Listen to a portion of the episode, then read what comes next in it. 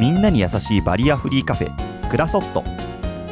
日本福祉大学が提供する地域コミュニティスペースとして小さなお子様からご高齢者様まで幅広い方にゆったりとくつろいでいただけ健康で幸せな暮らしを支えています。キッズスペースも完備しママ会や習い事セミナーなどにご利用いただけるほか介護用補助具自助具の展示福祉機器の体験コーナーも設置しています。愛知県東海市。名鉄大田川駅すぐそば。お問い合わせは0562-38-6250まで。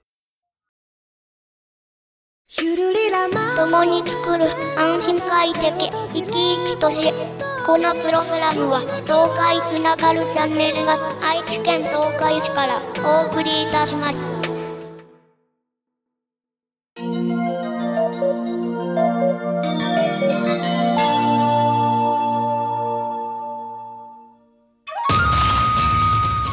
ローカルヒーローでお国自慢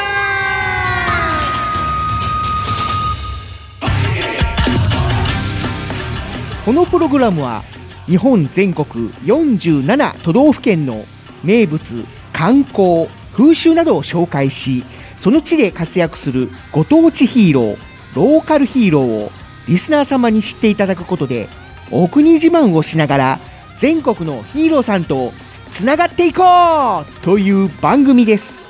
お相手を務めさせていただくのは僕藤もっちと。アホのしんです。よろしくお願いいたします。ます。ますますます。魚？サーモン。トラウト。違うんや。え春はどこ行ったの？本当に？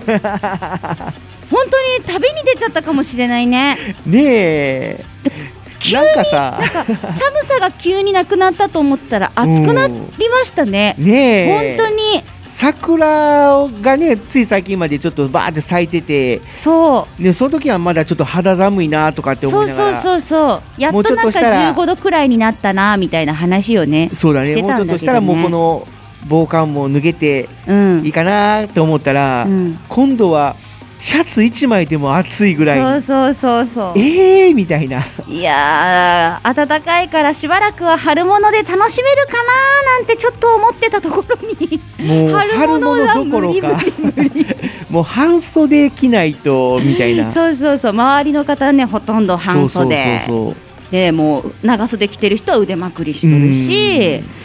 日差しが痛かったねまず。ああそうだね。でしかもここ23日ちょっと雨が降ってるからそうなんか今度は湿気がさね近づいてるみたいな話も、うん。まあ、この収録時なんですけどあって、ねで湿気あうり、ん、で雨あうり、ん、ちょっとなんかじめっとしなんか梅雨かな？みたいな、ねえ。6月とかって思わずねなんかもう春はどこ行った？っていう感じになっちゃったんだけど。お得用パックみたいなのになって。ねなんかねこう春と秋ってさ、うん。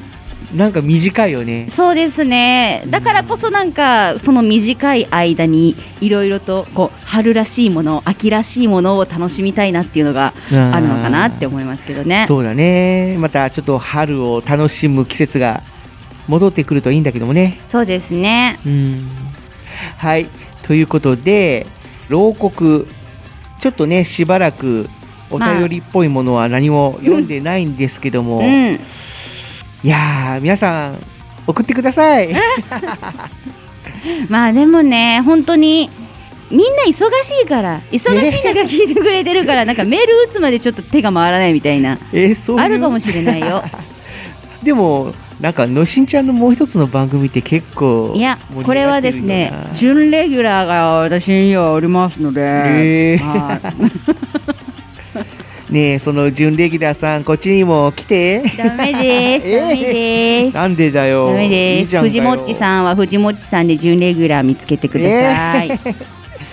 ブーブーまあでもね、その土地ごとのなんかこうおすすめとかってやっぱ今ネット社会だから、うんボタン一つですぐ見つかるっていうところもあるから、うんそういうのもあって送らないっていう人も多いんじゃないですかね。いやーそんなこと言わずにまあまあまあまあ、まあ、個人的なねおすすめとかがあればぜひお便り送ってくれると嬉しいです。はいまあ、切実な願いを言い 言いつつ、はい。ヌヌさん、アポロさん、そして純子さん、まあ、いつも聞いてくださってありがとうございます。はい、ありがとうございます。その他ね、つぶやいてない方も、ハッシュタグつけてくれるだけで、はい。はい、幸せです。はい、もしツイッター、SNS やっている方いらっしゃいましたら、ね、ハッシュタグ、牢獄をつけてつぶやくなり、記事書くなりしていただくととっても嬉しいです。はい、ということで、のしんちゃんもこういう風に言ってますので、ぜひ送ってください。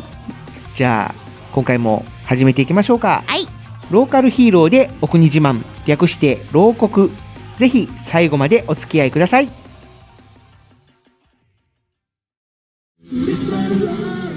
東海つながるチャンネルをお聞きの皆さんこんにちは北海道非公認ローカルヒーローの江戸戦記ビエードです東海つながるチャンネルさんとのご縁はローカルヒーローでお国自慢北海道編でリポートしているのがビエードなんですねこれを機に江戸とは何ぞや北海道は列海道と興味を持ってくれたら嬉しいですこれからも応援よろしくお願いいたします。以上、北海道の現場から江戸戦記ビエードがお伝えしました。まったね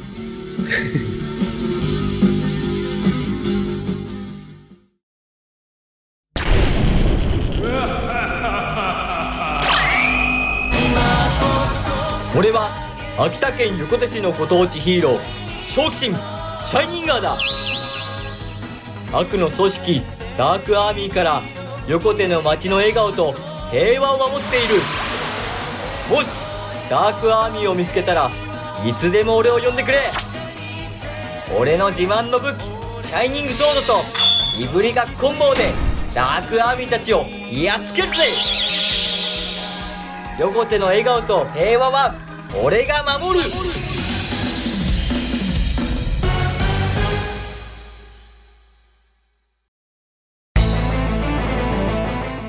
こんにちは。僕の名前はスラウザー。みんなはリアルライフヒーローって知ってるかな？リアルライフヒーローは空を飛んだり光線を放ったり巨大化して怪獣と戦ったり。なんてことはできないんだよね。でも特別な力を持たない人たちが自分にできることで地域に貢献しようとしているとてもかっこいいヒーローたちなんだよそんなリアルライフヒーローとして僕は東京の街でゴミ拾いをしたりイベントで子供たちと遊んだりしているよ。だから、今、身近な友達や家族が困っていたり、街のポイ捨てを見かけたりしたら、君も一歩踏み出してみよう。誰かのために行動する勇気があれば、君もヒーローだ。リアルライフヒーロー、アッセンブル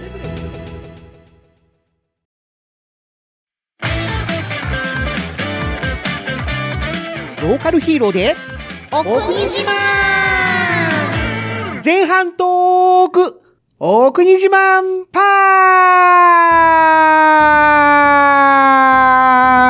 ーと、と、と、と、と。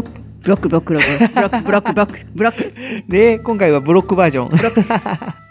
跳ね返し跳ね返し。跳ね返された。はい。お国自慢パート。はということで、今回は、い。千葉県。千葉県。ということで、チーバくん。チーバくん。というのかは、これは何だろう？千葉県千のイメージキャラクター？マスコットキャラクター。ゆるキャラグランプリにも出ておりましたけれども可愛らしい赤色のワンちゃんですね、ワンちゃんワンちゃんだけど、だけど、まあ、チーバくんはチーバくんという生き物なので、はい、ワンちゃんとはと特定できません。見た目がそれっぽいっていうだけです。厳密には、千葉県の、うんあの、形、千葉県そのものの形。形をかたどってるっていう。感じね。なんだけどもそのだから、チーバくんを横から見ると、千葉県の形になってるっていう。そうなんだよね。その千葉県の形が、なんかこう、直立不動の犬みたいなうん、ワンちゃんっぽく見えるねってえるという。いうことで、このチーバくんというキャラクターが赤い犬になっているっていう。そう。うんまあでも、犬かはわかんないけどね。まあ、基本だから横向いてる。そうそうそう。横向いてるうん姿。姿っていう形なんだけども。はい。もしチーバくん見かけましたら、横から見てみてください。はい、千葉県の形になってます。をしてますけども、正面から見たらどうなるんだろう。正面から見ると立派な花が見えます。はい。ということで、この千葉くんも活躍している千葉県はい。ということなんだけども、のしんちゃんは千葉県にどういう印象がある？千葉県はうん。住みやすいところ。だから東京にお仕事。とかがうん。ある人は、東京に住むというよりは千葉県の方に住んでるっていうようなイメージ。個人的なね。あとはやっぱり皆さん大好き、ミッキーマウスのいるディズニーランドデねィ。ズニーランド東京なのに。千葉県にあるとそいう。う。千葉県にある。結構ね、千葉県には東京なんちゃらっていう。そう、そう。多いねそういうテーマパークというかね、うんそういう施設があったりしますけれど多かもった。りしますけども、うん。それだけ東京と密接なうん。関係がある千葉県なんですけれども、はい。東京に密接しているからっていうのがあるかどうかが、まあ、定かではないんだけども、はい。例えば日本の人口密度はい。のランキングの中では、千葉県が第6位6位、ということで、1位は当然東京。東京都。うん。で、第2位は神奈川県。おお、ここも東京都に、ねね隣接してるとこですね。まあだから東京の西側。うん。だから千葉県の反対側うんうんになるわけなんだけども、この神奈川県が第2位。2位。で、第3位は一気に関西に飛んではい。大阪府。うん。で、第4位は我らが愛知県愛知県、なんだよね。まあ名古屋とか一宮とか、あの辺りにこうギュッと来てる感じですね。で、第5位が埼玉県。埼玉県、まあ埼玉県も東京に東京のね、面して、隣接東京の。北側に。うん。隣接してますからね。で、第6位が千葉県。千葉県。ということで、うん。あの、いずれもやっぱり東京に面しているということで、うん。ただ、やっぱり神奈川や埼玉県よりも若干少ないという。感じにはなっていますけどもね。まあまあまあ、でもやっぱり東京を中心に東京の周りにある県に住んでるっていう方が多いっていうのはやっぱり分かりましたね。そうだね。うん。大体こう、首都圏にくっついてるところは人口が多いっていうイメージ。うん、イメージ。やっぱ東京都はね、あの面積に対して人がすごい多いから、うんなんか住むところも、なんかそんなにないんじゃないかなっていう勝手なイメージが私あるので、うんやっぱりその、物価も高いのかな、家賃も高いのかなっていうところがあって。そうだね。で、だけど、その周りの県とかであれば、うん。それなりにリーズナブルなお家もありつつ、でも、交通の便も良くて、ね東京の方にもお仕事にもうん遊びにも行けるみたいな、そういうイメージですね。関東の方は交通の便がね、とにかくあの、電車がす。ごく便利だよね。そうそうそう。んだから東京もそうじゃないですか。そうだうね。ん。で、まあ、大阪も比較的、うん。まあ、便利な方で、そで例えば、大阪に面している兵庫県うん。が第7位に来。てますしね。やっぱりね。で、まあ、京都の方に行ったり、奈良の方に行ったりするのも、うんそんなに不便ではないという感じ然なんだけども。楽ですもんうね。ん。ただ、愛知県に関しては、ちょっと不便なところあるよね。愛知県はね、あの私鉄が止まっちゃうのよね。そうなんだよね。国鉄じゃなくて私鉄だから、国鉄っていうのもまた古いな。うん。あの JR とか、ね。そう。国鉄国鉄と私鉄であって、よね。私鉄が結構こう張り巡らされてはいるんですけど、うん。ある場所を境にこうブツンって切れるわけですよ。ブツンと切れるんだよね。そう。だから、まあ、そこより先はまた別の路線に変わっちゃって乗り換えないといけないとか、なんまあでもその県内とかその私鉄が張り巡らされているそのあたりはだいぶ交通の便は良い。うん。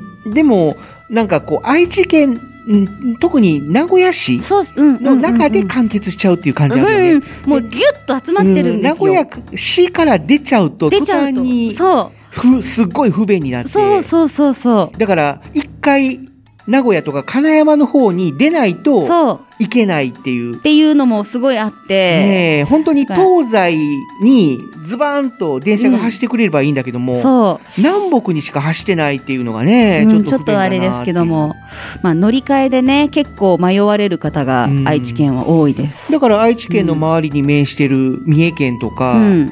岐阜県とかは、うん。このランキングに入ってこないっていうのもあるのかな。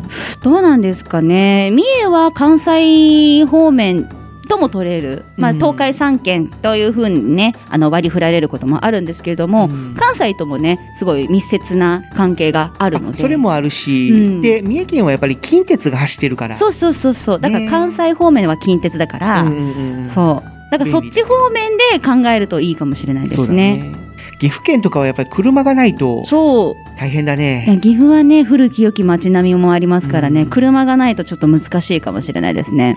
まあちょっと話それちゃいましたけどちゃったけどでもまあまあ、関東圏とか、うん。そういう人がたくさん集まるところは交通の便が良い。周りの隣接しているところも交通の便の良さが広がっているからうん。人が集まりやすいっていうことですね。そうだね。で、うん。東京の方に向かうアクセスの良さもあるかもしれないんだけども、うん、この千葉県そのものにもうん、魅力が、うん、でしょうね。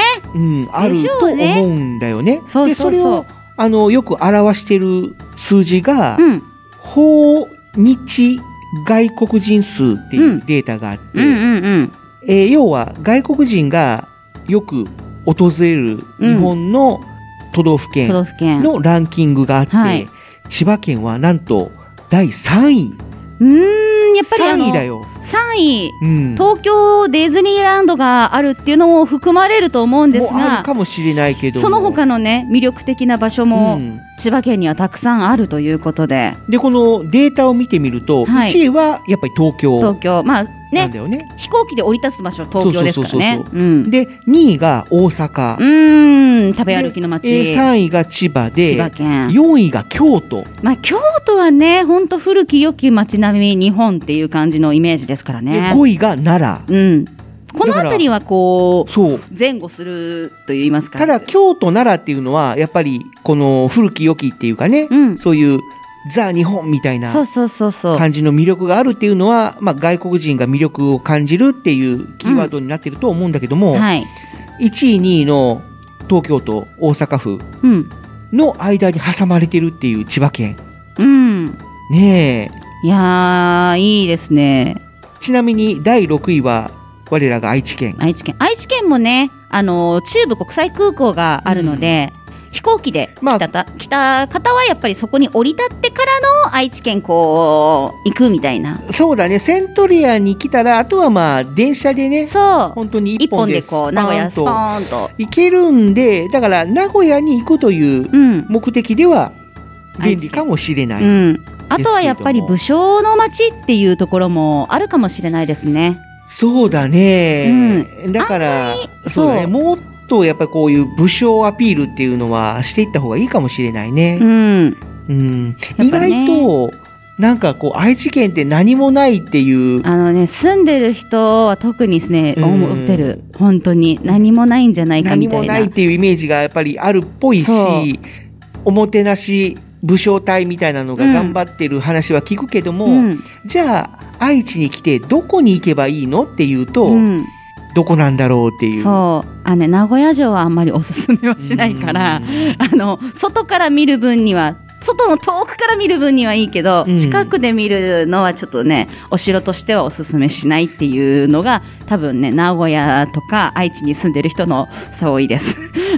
まあそうだよね。だから、例えば、織田信長を見に行きたいって言ったら、じゃあどこに行けばいいのかっていうのをうん、明確にした方がいいかもしれないよね。清須清須なのか、うん、岐阜なの岐か、阜なのか。あそうですようん。ね。で、た、例えば徳川家康にしたって、ね。ねえ、名古屋に行けばいいのか。徳川家康だったら江戸でね江戸城っていうことで東京もあるしと東京とかそっちの関東方面もあるしね生まれた場所とかだったらこの辺りだしそうだね。で、あと、活躍したのは浜松って言うしね。そうだからどこなんだろう。どこなんだろうみたいな分散されてるのがちょっと、まあでしょうね、うん。こういろんなところ行ってますから、ねえ。姫に関しては嫁ぎますからねああ。そう もうちょっとその辺を明確にした方が人が集まりやすいかなと思ったりはするけども。はいまあまあ、でも、まあ千葉県は第3位という第ことでね。3位それだけ外国人も多く訪れるということで。はい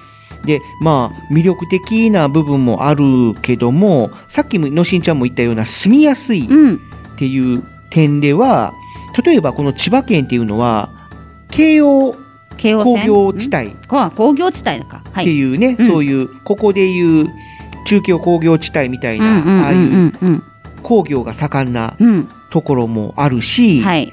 商業が盛んなはい。ところもあるし、はい。で、港もちゃんとあるから、漁業も盛んだし、うん。えーちょっと都心から離れると、やっぱり作物うん。もね、しっかり栽培されているということで、農業にも力を入れていると。はいで。さっき言ったように観光にもはい力を入れてるし、うん。で学校も意外と多いといううん。ことで、文学うん。にもお力を入れてるということで、うんいろんな社会基盤がしっかり整えられていて、うんうんすごくバランスが取れた産業構造になっているという特徴があるんだよね。なるほど。だから住みやすいのかもしれないね。うん。うん。で、あとは、そうですね、千葉県の特徴としては、まあ、例えばこの千葉っていう地名うん。に関しては、かなり古くから。使われているみたいで、なるほど。例えば万葉集とか、うん。あと古事記。とかにも千葉っていう地名が出てきたりするうんだよね。で、古くからこの土地は、この千葉市っていう豪族が、うんうん。まあ、支配していたということで、うん。で、もうかなりこの千葉っていう名前が定着しているという歴史のある地ということもあると。うーん、じゃあ今ね、東京とか神奈川とかになってるあの辺りももしかしたらその千葉市がえちょっ治めてたところかもしれない。かもしれないんだよね。例えば、江戸っていうのも、江戸市っていううん。人が支配していたから江戸っていう名前がついたということで、ただその後ね、江戸っていう名前はもう完全になくなって、うん。もう今やあまり江戸川区とかくらいしか使われてないってう。いうんのはあるけども、ただこの千葉っていう名前はもうずっと使われているっていう。歴史があるということで。で、あと特徴としては、起伏が少ないうんうんの。かな、要は、高低差があまりない。土地っていうことで、基本的にはもうほぼ関東平野。に覆われているので、千葉県で最も高い山うん。っていうのが愛宕山っていうんだけども、はい。この愛宕山でも標高が408メートル。しかないんだよね。なるほもど。う408メートルって言ったら、ちょっとその辺の小高い山、よりも低いね。あそうだよねうん200メートル以上低いから。ツリーよりも低いという、だから山頂まで登ってもうん、全然違うね。そういうことなんだよね。ねえ。だからそれだけ高低差が少ないというか低いうん。土地というのもあるし、うん。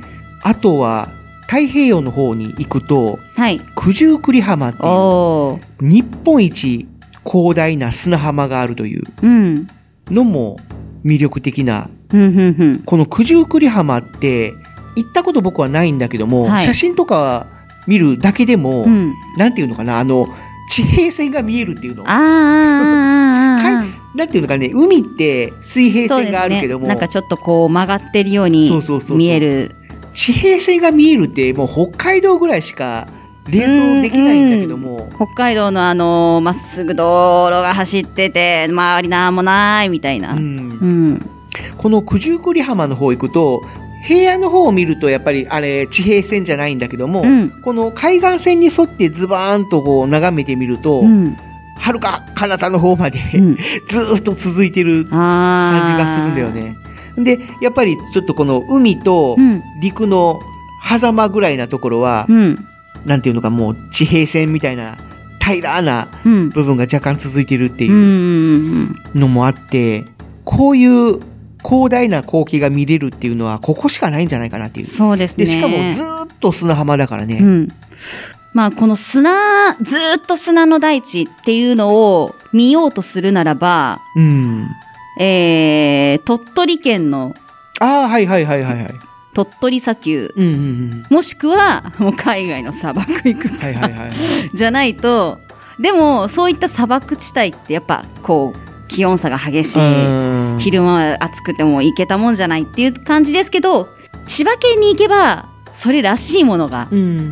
良い、程よい気温で見ることができるっていうのが。で、しかも鳥取は、あそこはやっぱり砂丘だから、丘、いつまり丘になってるんだよね。その高低差があっうんて、高低差がやっぱりちょっとあるから、まあ、綺麗にこう、なんだったら、真っ平らというか、うんそういうのを見たいっていう人とかだったら、こっちの千葉県。そうだよね。まあ、だから要は海水浴とかでうんうんうん。行くと、本当に、おおどこまで続くんだ、この砂浜みたいな感じになるよね。ああ、いいですね。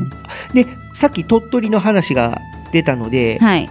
ここで一つ豆知識というか、うん。20世紀梨ってあるじゃん。はい。よくね、あの、20世紀梨って鳥取のうん。名産品みたいにうん。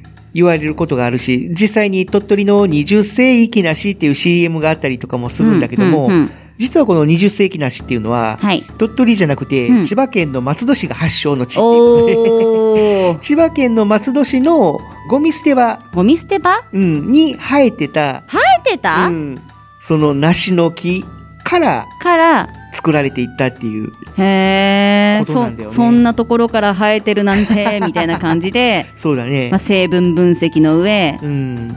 まあいろいろな研究を品種だっていういろいろ研究を重ねた結果、うん。こうして、こう、流通するような立派な梨になったと。そうだね。うん。で、それが、まあ、鳥取の方で、まあ、ブランド品として、うん。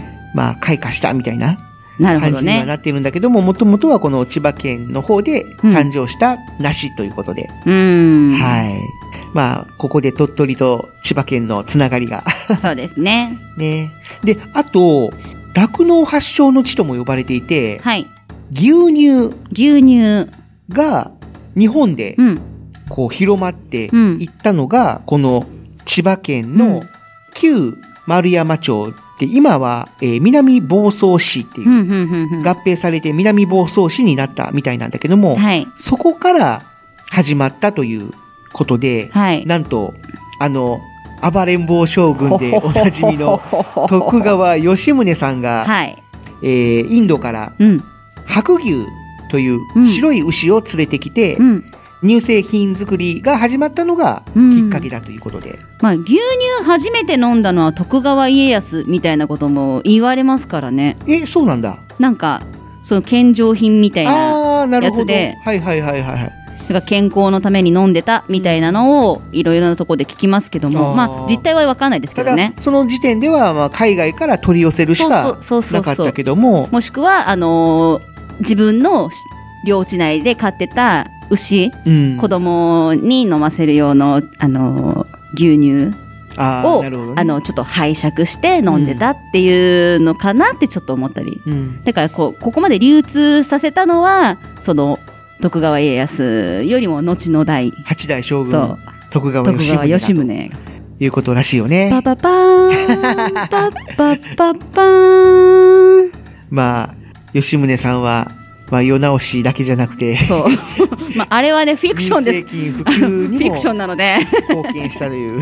はい。まあ、こういうふうにね、あのー日本の産業をうん。作り出すような、そんな立派な方が、この牛乳の乳製品をこう広めたというか、乳製品作りを広めたみたいなまあ、感じですかね。うんあとは、千葉県といえば、落花生。落花生。これはね、本当に、自分働いてるところ居酒屋なんですけあど、ーその居酒屋そう、いい 大丈夫。どことは言ってないかあら。その居酒屋に、その出張でね、うん。ホテルに泊まってる人が食べに来た時に、うん自分千葉なんだよねとか、こう話してる時に、うあ、落花生あるじゃんみたいな。んすごい喜んで、千葉だからさーって言って、こう落花生茹でたの食べるんだよねって、ここで食べれるとは思わなかったなーみたいな話をね。あ、そうだよね。そうだからする、んですよ。食べ方もちょっと特徴があって、うん。結構千葉の人って、その落花生殻ごとうん。茹でる。茹でるっていう。そうそうそうそう。ねえ。で、茹でてちょっとふやけたうんうんうん中身を食べるみたいな。ねえ。大体、もう僕らは落花生というよりも、ピーナッツというそう形そうそう。なんかがね、チョコレートコーティングされたものとか、うんあと柿ピーというのかな。ちょっと塩がかかったピーナッツ食べたり、みたいなあの。塩バターピーナッナツとかねまあそういう風に、あの、硬い状態うん。もうナッツ系のものとして扱われているうん。っていうイメージの方が強いですもんね。だよね。だけど、まあ、千葉の人は、なんだろう、枝豆みたいな感そう、覚で。塩茹で落花生うん柔らかい感じのやつを、まあ、お酒のつまみみたいな形で、ね食べられるペロッと食べるようなね。まあ、だから、枝豆がちょっと変化したと思えば、あ、なるほどねとイメージしやすいかもしれなまあいけども、私たちとしてはうんそういうイメージかなっていう。ただなんかこう、柔らかい落花生っていうのは、ちょっと最初は抵抗があった馴時期もあったね。ない人はちょっと、え？ってなるかもしれないですけど、うんあれ意外と食べると美味しいらしいですよ。そうだよね。うんうんまあそんな千葉県の話題をしてきましたけども、後編はこの千葉県で活躍するローカルヒーローの話をしていきたいと思います。はい。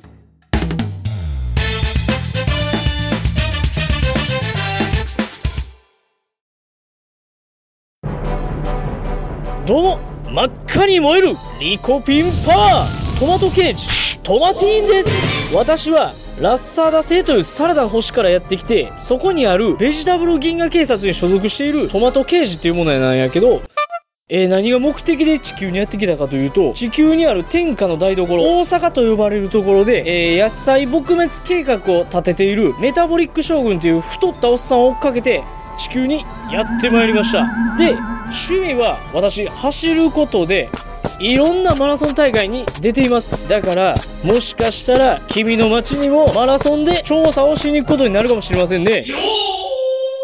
今日も一日、頑張りこびじゃあな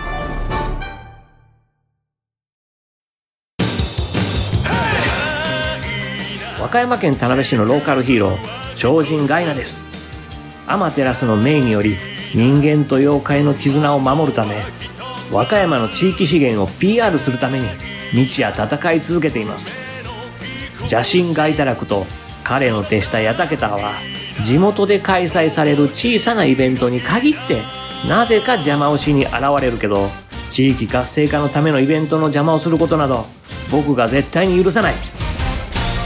あ、あと、僕の作った梅干しを県外のイベントなんかで販売させてもらうことがあるんだけど、君の街のイベントでもし見かけたら、ぜひ買ってみてくれよな。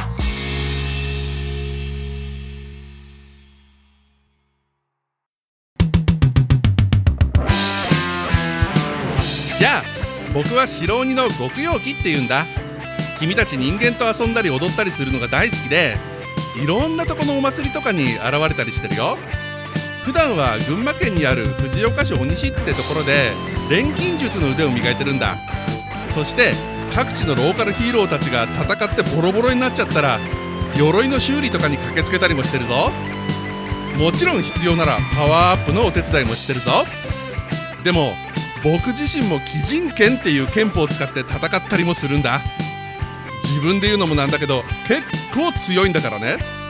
こんな僕だけどよろしくね。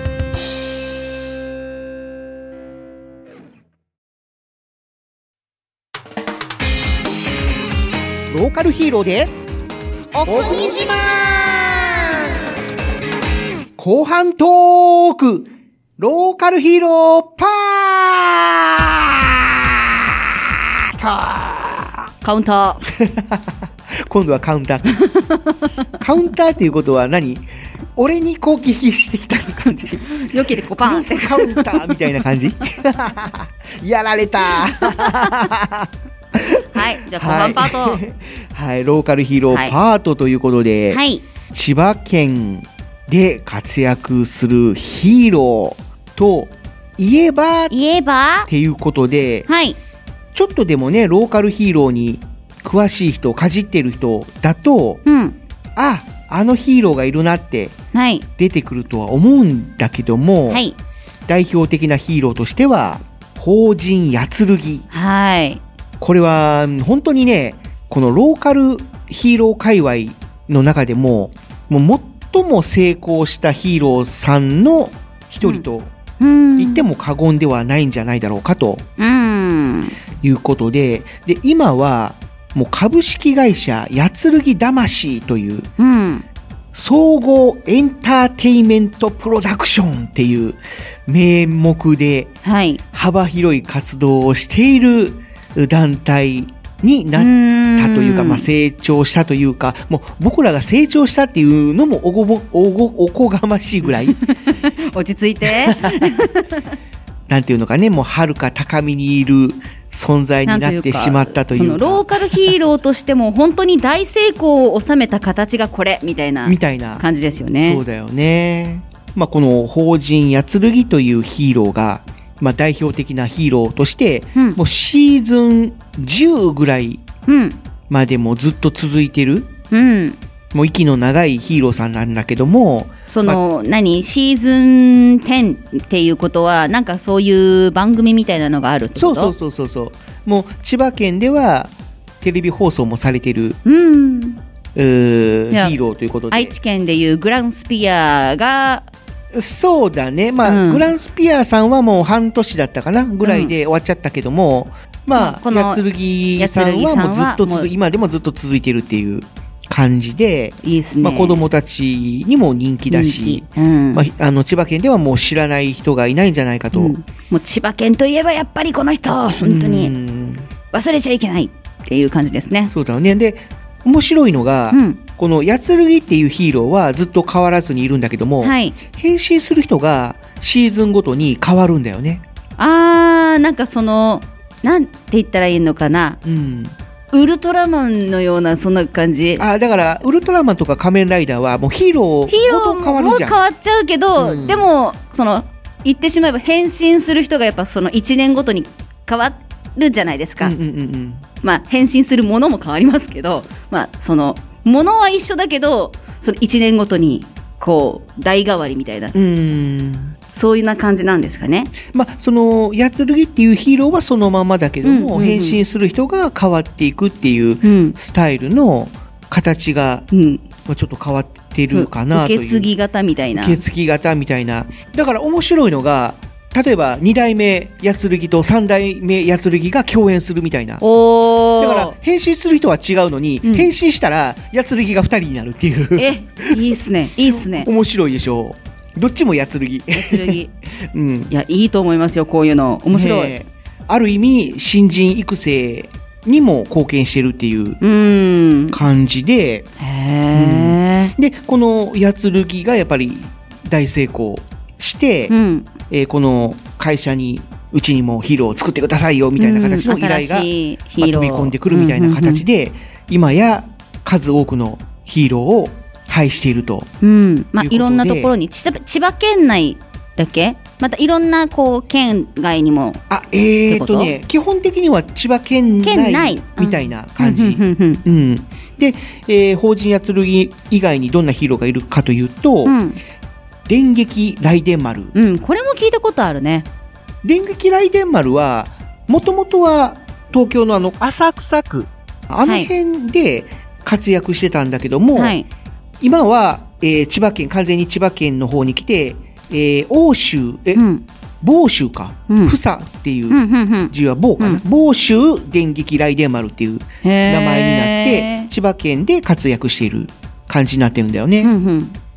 えー他には、超電光スパークル Z。これは、まあ、あの、やつるぎのおスピンオフ作品みたいな感じになっているんだけども、この超電光スパークル Z が今、単体でも活躍しているという感じだね。で、他には、救命戦士シェルブレイブ。救命戦士。多分、だから、救命っていうぐらいだから、119的なあーなんか医療系の感じかな？感じ？で、えー他に、防災有志トリプルウィング。うんこっちは防災だから、まあえーどちらも消防車みたいな。まあ、119でしょうねどっちも119だけども、うんうんうん片や救命戦士で、片や防災有志っていう感じだね。あで、その他には、えーブレイブフォース、自販機士、平野グレート。自販機？そう、自動販売機の自販機だけども、キーが騎士のキー、で、自販機士っていうことで、で、えー、多分自販機になんか関係してるのかもね。な？もしくは、あのー自動販売機じゃなくてまた違うなんかある？違うなんて言ったらいいんですかね。その販売に関する何かが。販売促進的な？そう。そうそうそうそう。そう。なんだろうね。そまあ、その辺は、ちょっとあの、わかんないけどこの株式会社やつるぎ魂さんのホームページ見てください。そっちに詳しく書いてありますので。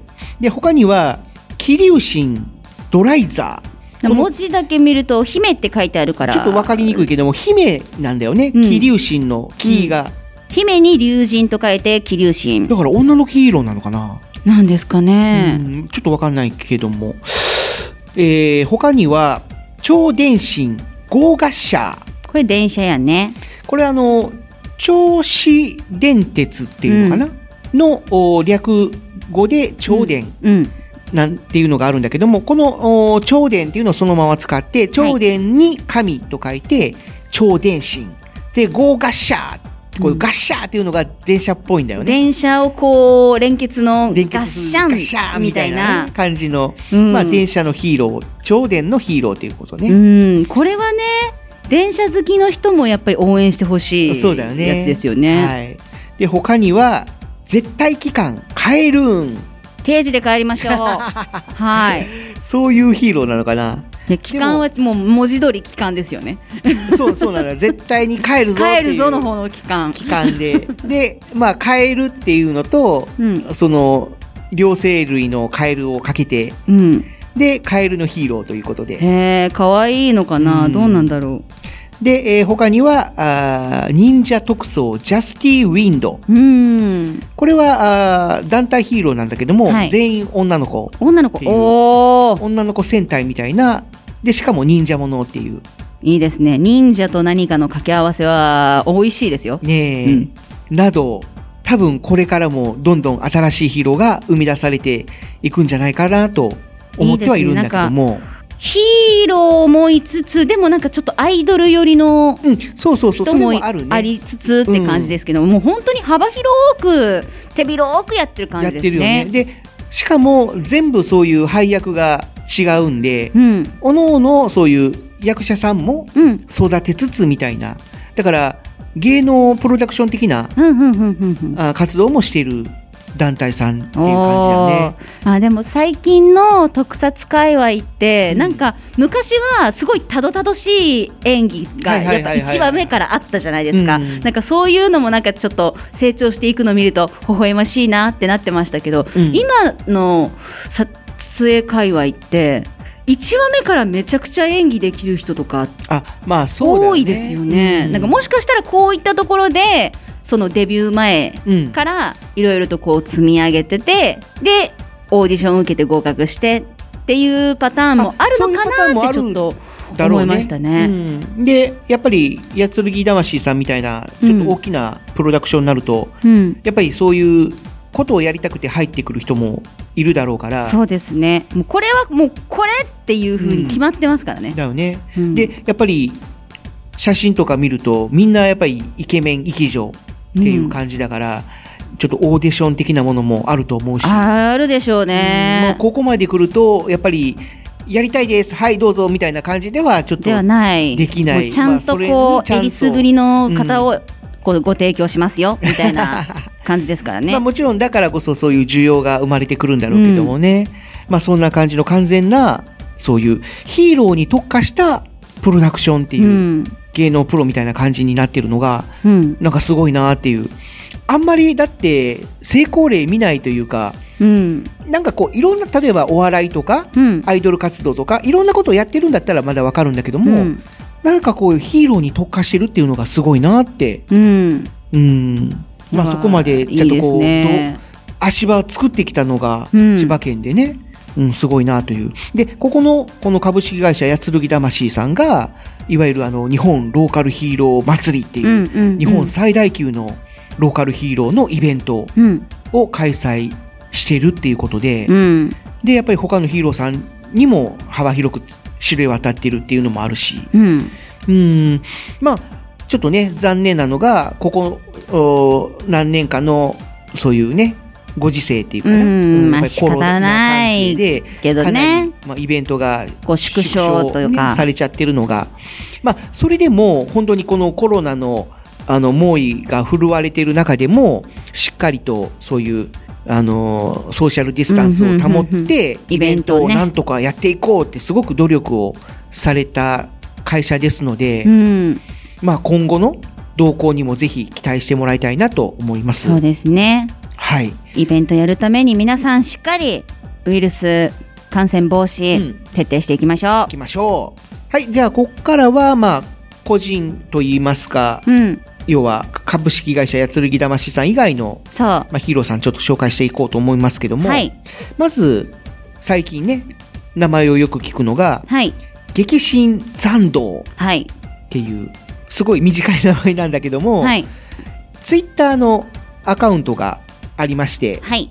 まあ、こんな感じの、今、のしんちゃんにははい。画像を見せたんすごだけども、いたくさんのうんヒーローさんがヘッダーにずらっと並んで結構仲間が多いんだけども、うんこの残道さんの特徴が左右非対称うん。っていう感じでね要は体を縦に2つにうん。割る？わ割るっていうかね、まあ、体の真ん中に線を引いたとして、はい。その右の部分と左の部分のデザインが違うっていうのが。特徴かなという感じだね。はい。正直ちょっとこうダークヒーローっぽい印象もあるんだけども、はい。ただツイッターを見てる感じでは結構あれ？意外といい人？みたいな 感じの例えば「やあ今夜は21時30分からツイキャスやります」みんな来てくれると残土嬉しいみたいな感じの ツイートをしていいかよたりとかかわいいかよ。意外とねこうこわもてだけどもうん可愛いみたいな、いいですね。いいですね。うんこういうギャップがね、やっぱファンを生むんですよ。そうだよね。まあ他にもね、ちょっとお仲間がいるみたいで、残道さんの姉妹ヒーロはい。ーといいますか、仲間のヒーローに未確認生物体、うんユーマレンジャーうん。うヒーロー団体さんがいまして、はい。まあ、ユーマ。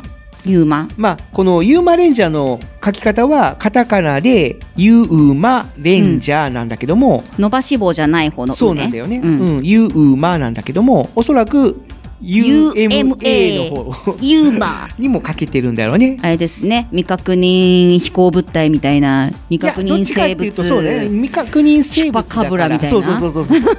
そういうのをあのモチーフにしてるヒーローうん。ということなんだね。なるほど。だからよく見るとそういうチュパカブラっぽいうん。デザインだったりとかうん。するんだけども、うん。えーこの説明では最強の未確認生物ヒーロー誕生。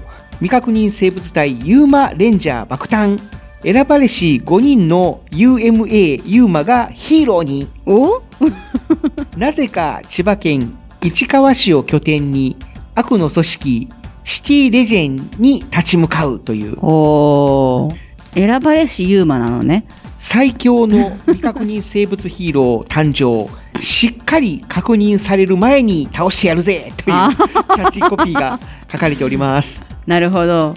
なんだろう。何のユーマをモチーフにしたのかがすごく気になるね。そうですね。うん、まあでも挙げられるとするならばやっぱりこのみんながよく想像する目の大きくて口のちっちゃくてうん。鼻もちっちゃい、うん。あの典型的な形の,、うあの宇宙うん人うん。の形なのかあとはそのチュパカブラとか、うん。うん言うまで言ったら雪男もそうか。スノーあの雪男。なんかね毛深いやつ。いくらでも出てきそうだよね。ネタはね。ユーマといえば 有名なところで言えばそのまあ偽物とは言われてたんですけどネッシーとかあのあたりもユーマとあ、してそうなんだよね。出てますよね。うん。あれはそうそうそうそうどうなどうなんだろうな。でもね、怪人もちょっとユーマっぽいから、どうなんだろう。詳しいことを知りたいんだけども、ちょっとこのツイッターのリンクには YouTube のチャンネルの URL しか貼ってないから、どこを見ればいいのかなっていうのがちょっとすぐには出てこないんだけども、まあ、それが狙いかもしれないですよ。そうだねそううん確認される前に倒してやるぜだから、確認されちゃ困るんですよ。そう。なるほどね。だからユーマなんだ。ユーマ、うん、そう。じゃあまあユーマだけに未確認のまま、未確認そっとしておいた方がいいのかな？見かけても皆さん C ですからね。はい。よろしくお願いします。というヒーローさんでした。はい。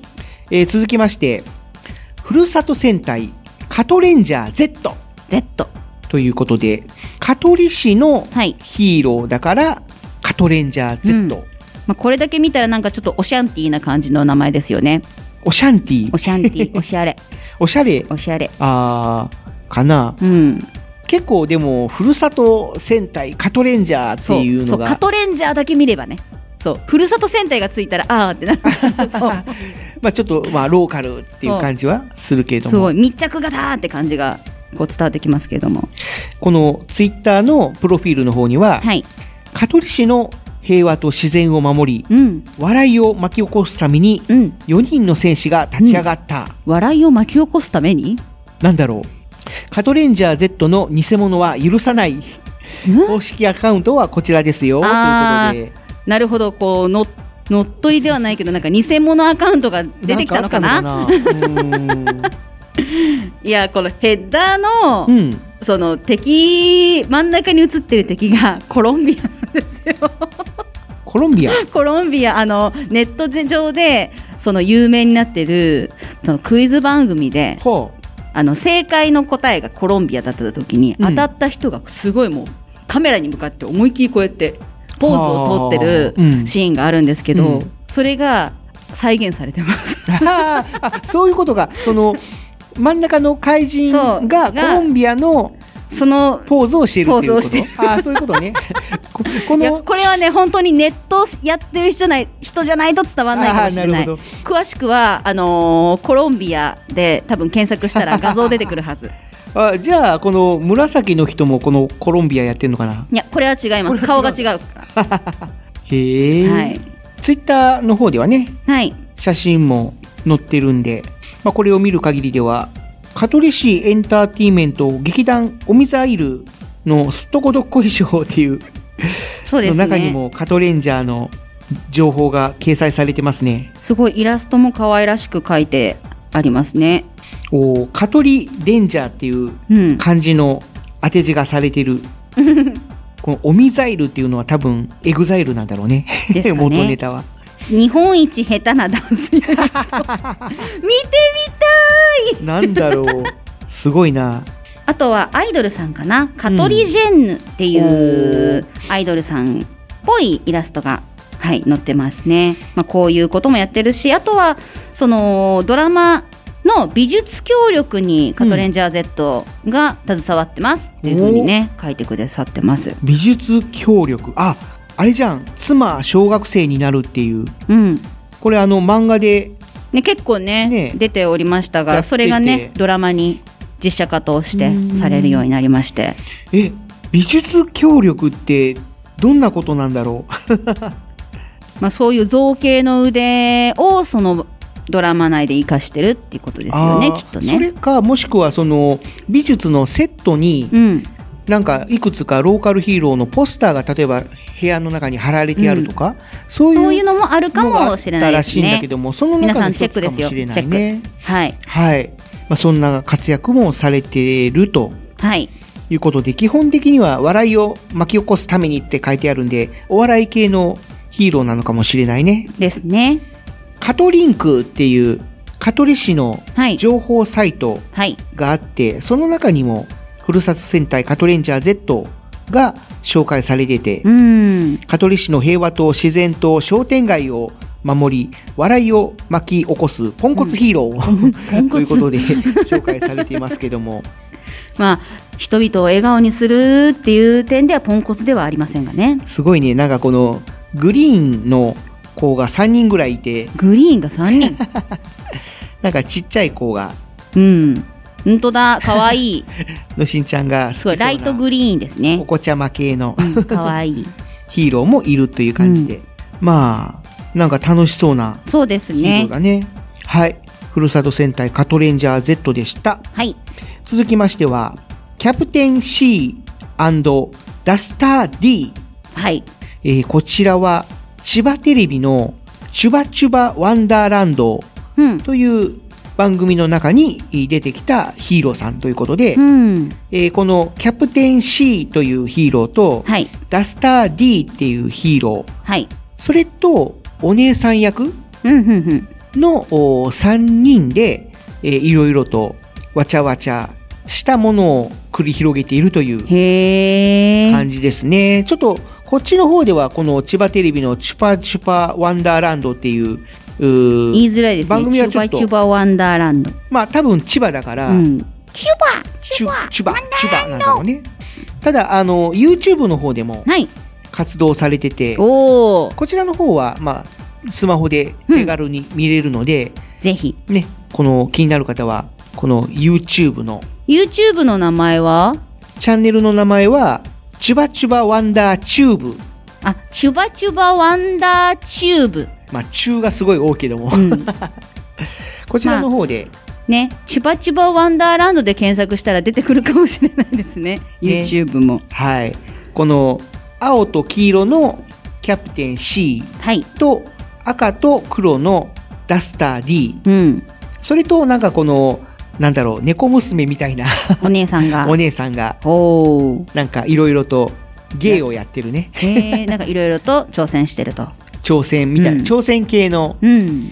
うん、例えば自分たちで考えた台本でイベントしてみたとか。おー面白いですね。激ムズしりとりとか。あ 里見お姉さん伝統校とのコラボ衣装初披露とか。おいいですね。里見お姉さん花の女子大生と女子力3本勝負とか。これは笑っちゃいけないやつだった。ごめんなさい。いろいろ挑戦系の動画を上げてますね、うん。見ると面白いかもしれないですね。ね。まあ気になる方はぜひ、チャンネル登録を。チュバチュバワンダーチューブ。検索かけてみてください、続きまして、はい。トラフィック戦隊安全ジャー。トラフィック戦隊安全ジャーえーこれは千葉県警が運営するローカル戦隊で、交通安全啓発が目的。ですね。トラフィックはね。だね。そう、まああの交通関係ですね。交通関係ですよね、うん。交通例えば交通情報なんかそうそう。トラフィックインフォメーションとかって言いますしね。そうそう。でまあ安全ジャーっていうぐらいだから、そういう交通安全。まあね千葉県もなんだかんだ車のね利用量も多いでしょうし、まあ愛知県うんと比べるのはすごくおこがましいんですけれどもあのねあの交通に関係するちょっとそういう事故とかがあるっていうね愛知県に言われるのもすごい尺かと思うんだけど。あれなんか聞いたことがある。うんダメだよ。まあでもそういうのを啓発してるってことでね、もともとはなんか東京モーターショーのキャラクターだったらしいんだけども、まあ、そこから千葉県警のヒーローに。もなったっていう感じで。でこのお東京モーターショーの方のホームページにこのトラフィック戦隊安全ジャーのことがちょっと紹介されてまして、はい、こちらの方には時は2000ペケペケ年、はい、史上最強の走り屋、マッド・走り屋将軍。走り屋将軍。率いる悪の暴走組織マッドは、交通秩序を乱すことで世界征服を目論んでいた。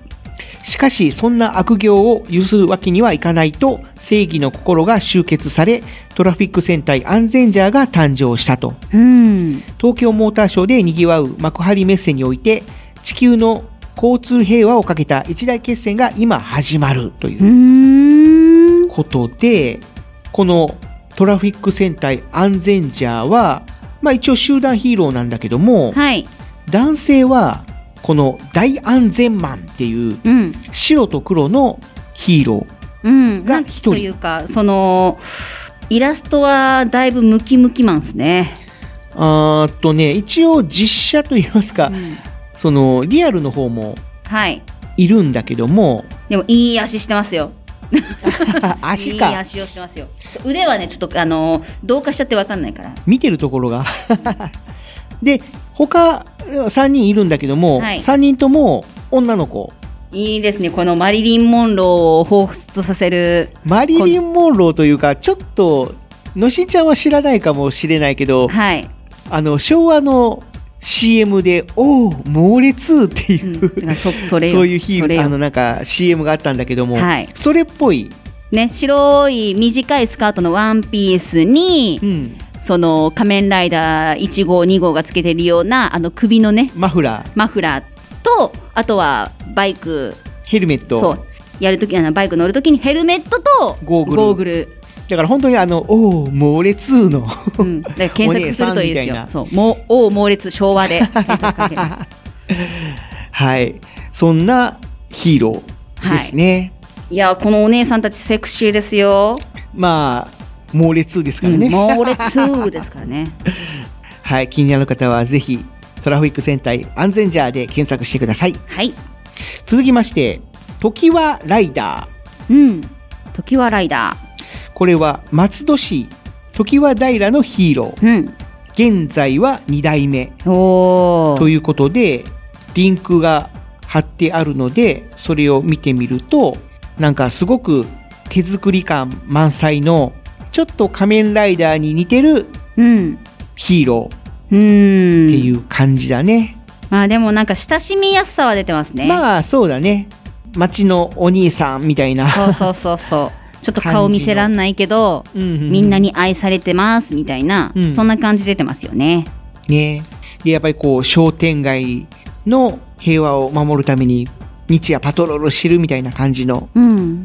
活動されてるっぽいね。そうですね。まあ現在は2代目ということで、受け継がれていくのかな、これからも。まあ、う受け継がれていってほしいね。そうですね。はい。続きまして。はい。これは、なんて読むんだろう。沼っていう字に、うん。南って書くんだよ。なんて読むんだろう。なんて読むんだろう。普通に検索しても出てこなくないですか？出た出た。出た？これで湘南って読むんだって。へえ、そっか。沼っていう字に南と書いて湘南戦隊。そうだね。テガレンジャー。三髄の隣は召喚の章ですもんね。あ、そうだね。うん。だからかな、うん、湘南戦隊テガレンジャー。はい。で、えー、こちらは、柏市でいいのかな？柏市湘南商工会うん。のキャラクターということで、えーはい手賀沼っていうはい。地域で活躍してるから、テガレンジャーうん。っていうネーミングになったみたいだね。そうですね。なんか、手賀沼って、他にもなんかこう、なんだろう、自主アニメみたいなものをありましたっ作っけてたような手賀沼で、えー、アニメで、えーで出たら出てきたのが、この超普通都市柏伝説っていううん。アニメを作ったとうん。いうことで、このアニメの中に出てくるテガちゃんっていうキャラクターが、なんかやたらツイッターでよく見かける。そうですか？私はあんまりですけど、まあでも見る見る人は見るんですね。なんかね。うん。で、えーこの手賀沼のはい。ヒーローということで、で、えーいろいろ検索してると、はい。おーこのおー千葉県のゆるキャラ、商工戦隊テガレンジャーのイメキャラブックっていうのがヒットして、え、ゆるキャラっていうのはちょっと引っかかったけども、まあそこに書かれてある紹介文を見ると、太陽の戦士、テガレッド、テガレッド、水の戦士、テガブルー、テガブルー、大地の戦士、テガイエローはい。は、テガイエロー沼南の町を守り、はい。手賀沼を清く美しくするために遣わされた戦士うん。ということで、なんかデザインがちょっと鬼っぽい感じ。角がね、あの、それぞれ2本生えてるような、そんなデザインになってますね。で、そこから Facebook とかの方にも飛べるみたいなんだけど、そこにはあんまりちょっと詳しいことが書かれていないので、うん。まあ、この辺が情報の拾いどころかなといううん。感じなんだけども、確かに、そうだね、まあ、鬼っぽいというか、あ、でも、そうだね、角の形状が、それぞれ、ちょっとそれぞれね、違うんですよね。うん、うん。多分ね、あの、鎧兜とかっていう表現は違う気がする、これは。そうだね、正直、あの、ちょっとちっちゃい画像なので、はい。あまりはっきりとはよくうん。わからないんですけども、うん。まあ、ただ、そういうカラフルな赤と青と黄色の3人組ヒーローというそうですねの。が確認できますね。えー他には、青子博士率いる怪人、青ミドロン青ミドロン。や手下のピピムはい。によって怪我された沼をきれいにするため、手賀沼からやってきたということでうーん。書かれてますね。あ沼地はね、綺麗に保てばね、うん。あの、生き物の生息地としてね、あの大事な場所になりますからまあこのテガレンジャーさんはいまあぜひテガちゃんと一緒に 頑張ってテガ沼を盛り上げてほしいです。そうですね、えー、続きまして多分同じく手賀沼のヒーローだとは思うんだけども、はい、ただこちらは我孫子市のヒーローという記述があります、はい、手賀沼クート。テガヌマンクート。というキャラクターがヒットいたしました。はい。で、えーこちらはおそらくテガヌマンクートっていうぐらいだからもともとテガヌマンっていうヒーローがいたんだろうね。ですね。何かの表紙にこうパワーアップみたいなので、名前が変わったっていう感じなのかな。のかな。なんだろう。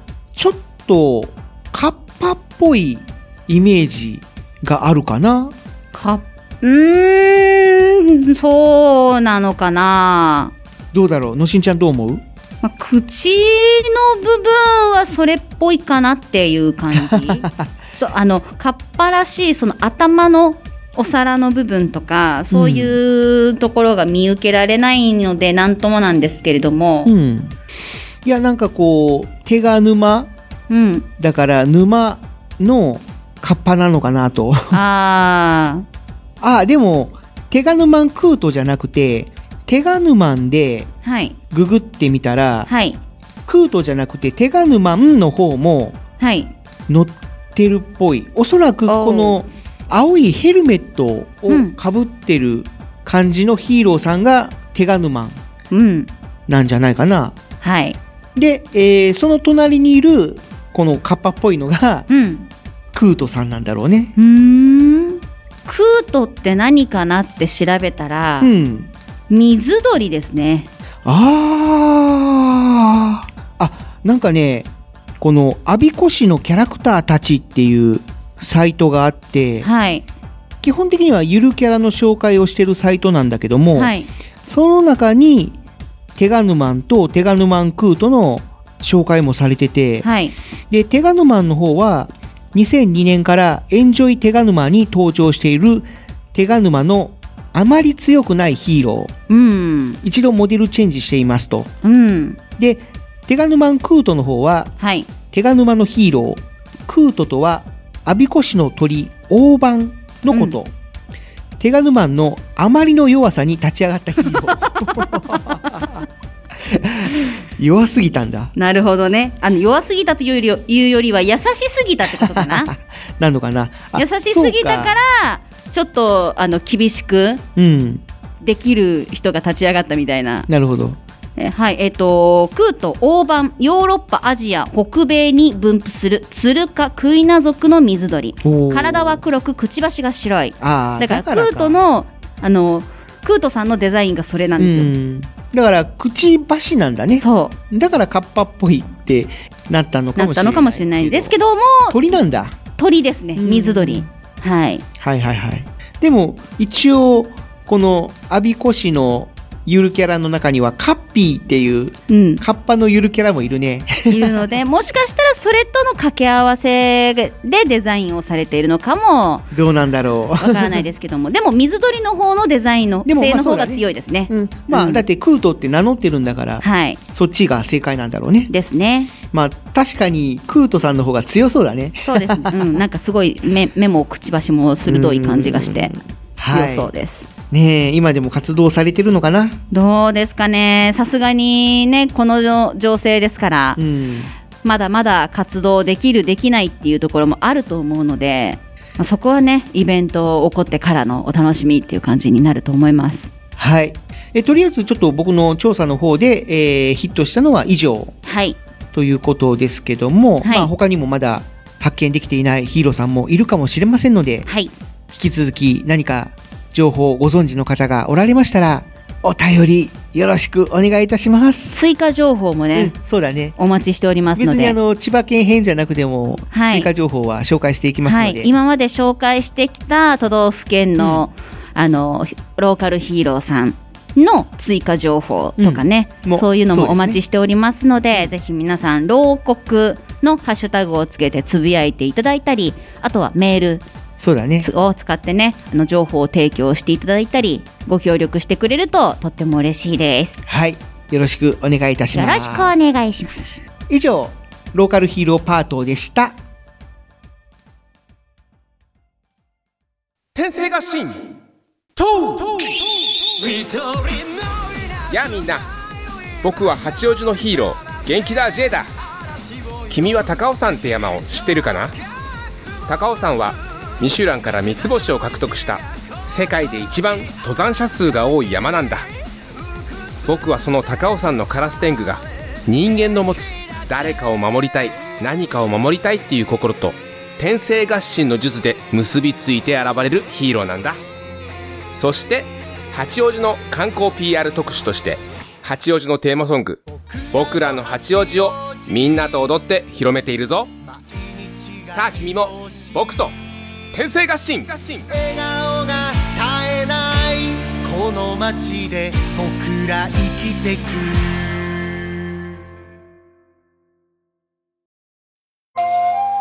やあみんな俺は兵庫県信用船長のヒーロー無限戦士イムライザー夢の源泉の侍と書いて無限戦士だ。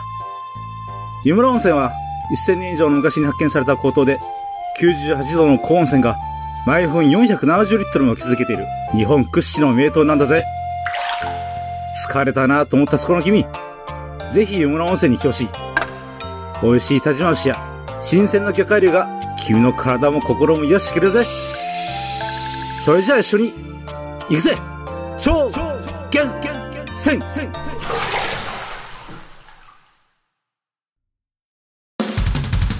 こんにちは。私は東京都江東区亀戸のヒーロー。亀井ダーだ。亀戸の守護神。羽亀様に仕える戦士だった私は羽亀様の命を受けてこの世界を守るヒーローになったんだ。悪の組織リラート団から平和を守るために仲間の白金タケル証言と力を合わせて戦っているんだ。君たちの応援が私たちの力になる。一緒に世界の平和を守っていこう。タートルスラッシュバスター。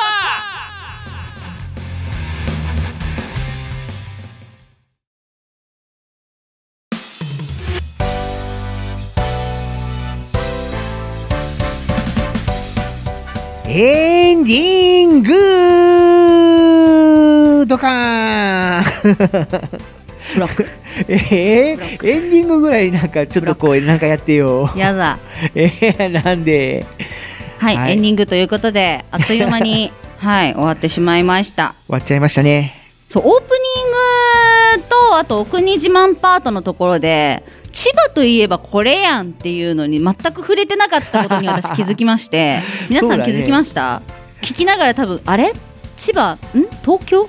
みたいなところあったと思うんですけども、はい我らが大好きディズニーランド まあ、あ全然触れなかったね。そうディズニーランドディズニーランドの名称は言った。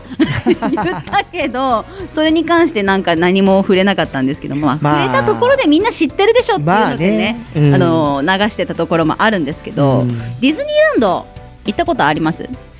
えーとね、子供の頃に1回だけ親に連れて行ってもらったことがあったような、うん、うん。まあ、でもその記憶の新しい部分では全く親じゃなかったっけな？親じゃなかったな。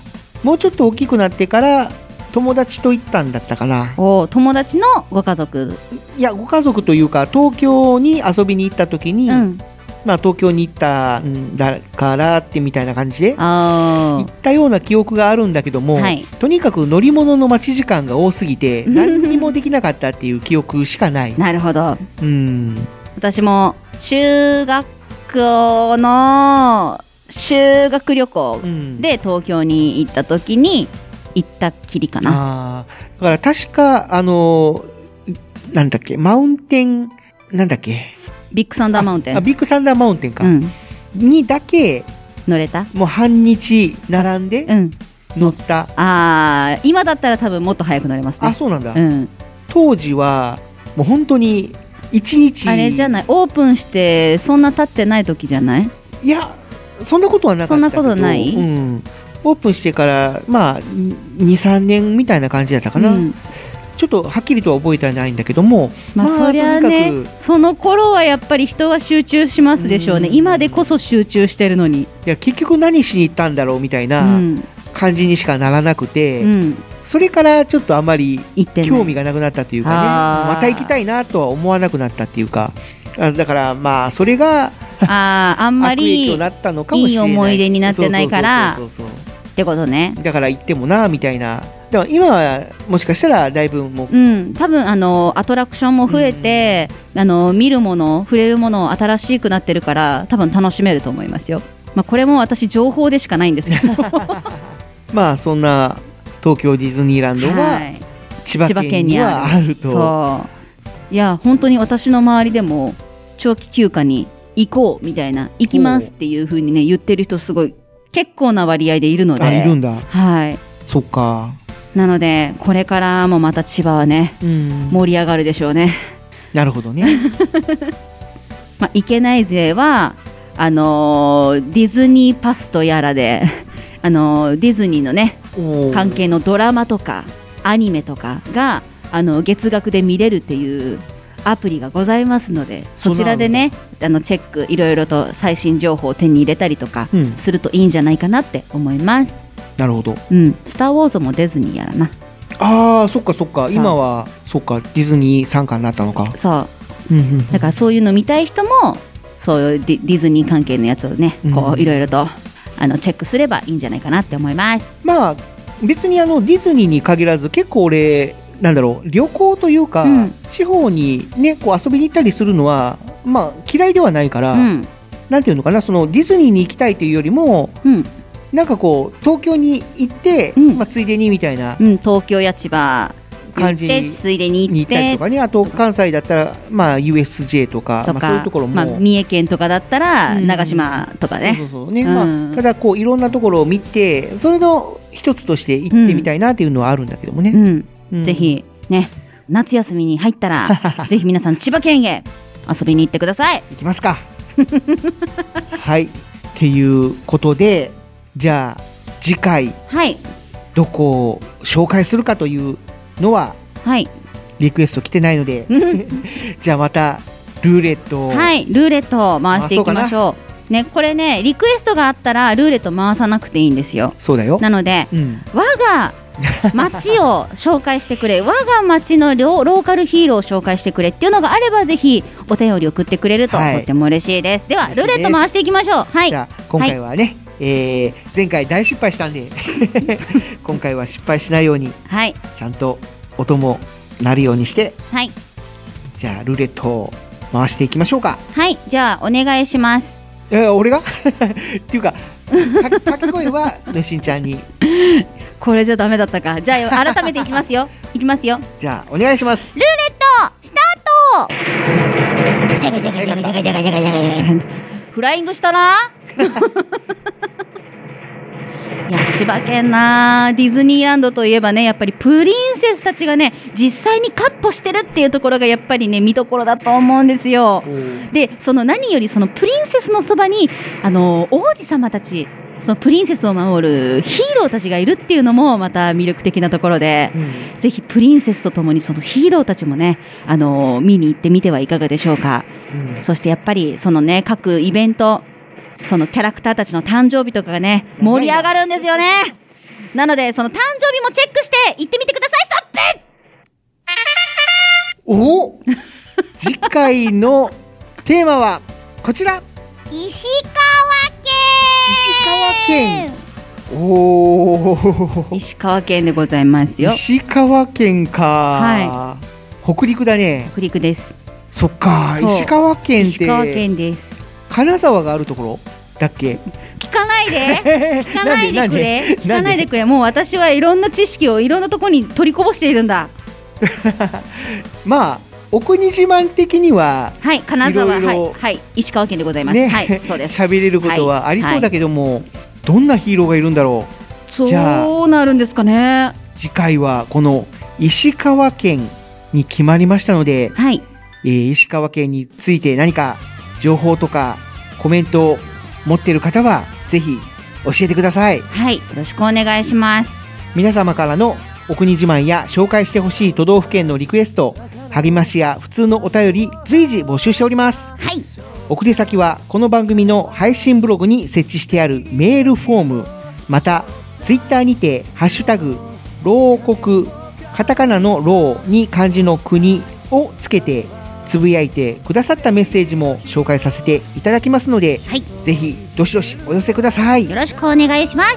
ということでローカルヒーローでお国自慢今回はこの辺にしたいと思います。はい千葉県またみんな一緒に一緒に？一緒にはいかんわ。行ってみてください。愛知県にも遊びに来てくださ遊いびに来てね。東海市にも遊びに来てください。遊びに来てね。バイバイ。バイバイバイ。山広さみんなのためにやってきた。山広さ世界の。平和守り続ける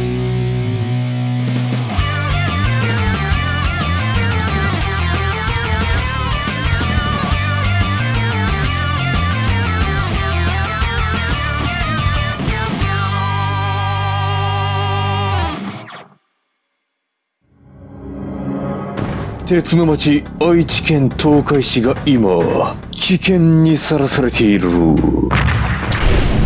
この町は俺が守る。フラットインイン。私は地中深くにある別の国パイロニアスから愛知県東海市にやってきた。俺が東海座？この町に新たなヒーローが誕生した。私に力を貸してほしい鉄の絆で結ばれた戦士の戦いが今始まる。鉄鋼戦士東海座地域限定で人知らず活躍中。